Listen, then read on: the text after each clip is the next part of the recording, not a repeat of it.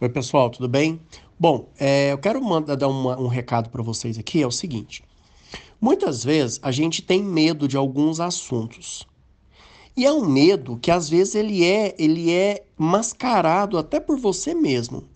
Então, muita gente tem medo de hemograma, muita gente tem medo de, de semiologia do tórax, muita gente tem medo de eletrocardiograma, me coloca aqui no meio. Por quê? Porque a ignorância nos leva a ter medo, tá? É, é muito comum, quando nós estamos na faculdade, nós começarmos a visualizar os temas médicos e as coisas da medicina influenciados por alguém. Então, se você tem um mega de um professor de cardiologia, a tua tendência é gostar de cardiologia.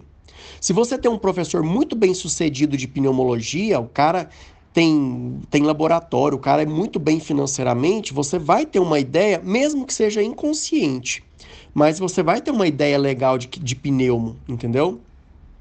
E quando você tem, por exemplo, professores que são que representam o escárnio, que representam o atraso, que representam a falta de educação, que representam a pobreza de espírito, a tua tendência é enxergar aquela matéria como isso tá? E aqui eu já dou os exemplos do pessoal da saúde comunitária, não todos, tá? Não todos.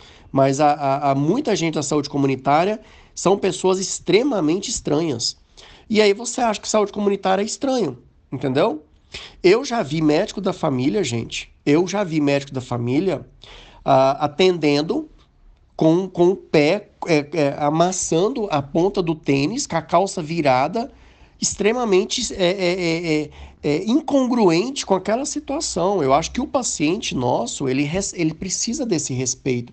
O paciente pode estar pelado na nossa frente, mas nós temos que estar bem vestidos. Bem, bem vestido não é você estar com a camisa de 600, 1 milhão, é, 30 mil, 40 mil reais, não. Tá? Bem vestido é você estar limpo, camiseta passada, calça, entendeu? Com o sapato vestido adequadamente, então eu acho que é assim, né? Gente, eu não sei se foi muito feliz nessa comparação que eu fiz aqui, não, mas é, do jeito que eu penso aqui é, é, é, é, o, é, o, é uma coisa assim. Você tá lá assim, tá pouco se lixando pro paciente, do jeito que você tá vestido, entendeu? E aí, obviamente, as pessoas que dão uma olhada para esse tipo de medicina pensam assim: nossa, essa medicina é uma medicina pior do que, as outras, do que os outros tipos de medicina. Em contrapartida, eu conheço uma cirurgiã plástica, gente, que ela vai de chinela vaiana pro, pro, pro, pro consultório. Então, assim, eu, Rafael, não faria isso, entendeu? Mas ela já é a cirurgiã plástica top das top da top da galáxia. Se ela chegar lá pelada, ninguém vai criticar ela. Porém, se você que está começando sua carreira fizer um negócio desse, você vai ser mal visto e aí você tem, terá dificuldades para crescer na tua profissão. Ah, Rafael, mas eu acho que isso aí não tem nada a ver. Eu acho que a gente. Gente, existe situação ideal existe a situação prática tá bom? Eu tô aqui para dar a situação prática para você se dar bem na sua vida, tá? Então, é, quando a gente tem medo de alguma situação, é porque a gente é ignorante naquela situação. Você não conhece. Ai, Rafael, morro de medo de emergência. É porque você não tem experiência, você não tem a vivência de uma emergência para parar de ter medo e saber que ali você pode fazer diferença para muita gente, mesmo com conhecimento, às vezes não tão aprofundado naquela área. Tá? Então, quando você tiver medo de algum conteúdo, de alguma matéria, pensa assim: esse medo ele pode ser oriundo de que alguém falou alguma coisa para você. Por exemplo, ixi, eletrocardiograma, ninguém, ninguém entende aquilo. Já pronto, já criou um bloqueio na sua cabeça e quando você for estudar eletrocardiograma, a tendência é você não, não entender. Porque na tua cabeça, eletrocardiograma, não, ninguém aprende aquilo. Entendeu? Entendeu? É, quando você é, pega o livro e estuda, você começa a deixar de ser ignorante naquela área, você vê que não é. Tudo é simples, gente. Tudo é muito simples. Desde que você encare com responsabilidade, encare com respeito, encare com seriedade. As coisas não são tão complicadas. A gente complica as coisas quando a gente fica na ignorância. Eu vejo muita gente, por exemplo, falando verdadeiros absurdos da política brasileira, do Congresso Nacional, sendo que a pessoa não tem noção do que é aquilo. Então, como é que a gente fala uma coisa que a gente não tem conhecimento, que a gente não sabe? Você não pode falar que uma matéria é difícil se você não levou ela a sério em algum momento da tua vida, tá bom? E eu repito, presta atenção no que as pessoas falam para você. Rafael, eu não gosto de pneu. Por que você não gosta de pneu? Aí você vai puxando. Ah, é porque um professor meu, uma vez que é pneumologista, falou muito mal da pneu, e aquilo ficou na sua cabeça. Isso aconteceu muito comigo, gente. Eu gastei, eu ainda tô até hoje tirando esses vícios que eu recebi na minha faculdade, entendeu? Pra vocês terem noção, na minha faculdade, eu tive aula com um pediatra que ficava assim, esnobando a pediatria. Ele falava assim: como é que você reconhece os carros, eh, como é que você reconhece um médico, um pediatra no hospital? É só você ver o carro popular no meio das Mercedes. Então, eu acho que isso aí é uma falta de respeito, primeiramente com a profissão dele, primeiramente com os outros pediatras, com, com o pessoal que gosta da pediatria. Porque, gente, existem, existe pediatra que ganha 300 mil por mês, existe pediatra que ganha 5 mil reais por mês, porque quer.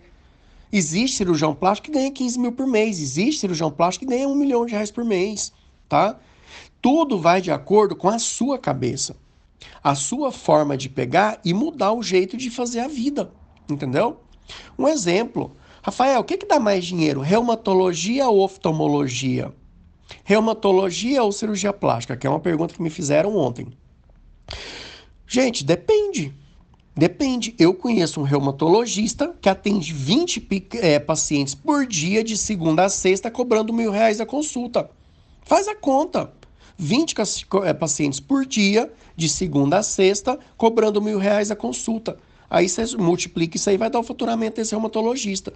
E eu conheço cirurgião plástico que ganha 15, 20 mil reais por mês. Por quê? O cara não sabe lidar com as pessoas. O cara não sabe criar uma rede de contatos. O cara não sabe ter amizades. O cara não é referenciado. Ninguém manda paciente para esse cara. Ninguém gosta desse cara. Ele não vai ganhar bem. Tá? Então entenda isso e aprenda isso para você não é, cometer esses errinhos aí no futuro, tá bom? E caso cometa, você sabe onde você é, vai lá, pô, tô com muito medo nessa matéria aqui. Bom, então eu vou lembrar do Rafael, não. Então eu vou pegar um livro, vou estudar aquilo ali, cara, parar de ter esse medo, entendeu? Parar de ter esse trauma. Eu tenho trauma com, com neurologia, porque quando eu tive neurologia eu não entendi nada, aquele negócio para mim era um, era, um, era um grego com grego com grego. E até hoje, né, eu estudo básico de neurologia, que se alguém tiver um AVC na minha frente, eu não passar vergonha, entendeu? Mas eu não preciso ficar sabendo que onde que entra com, a, com, com, com bisturi na cabeça de um paciente, neurocirurgia, tudo. Não, entendeu? Agora, naquilo que você se propõe a fazer, você tem que perder esses medos, tá? Medo de entubar. Tem gente que morre de medo de entubar. Mas quantas vezes você entubou? Ah, nunca entubei. Ah, eu morro de medo de ter que fazer um parto natural. Quantos partos naturais você fez? Ah, nunca fez. Aí fica difícil, né, meus amigos? Aí fica difícil, né? Então vamos enfrentar os medos com conhecimento, tá bom? Um abraço, tchau, tchau.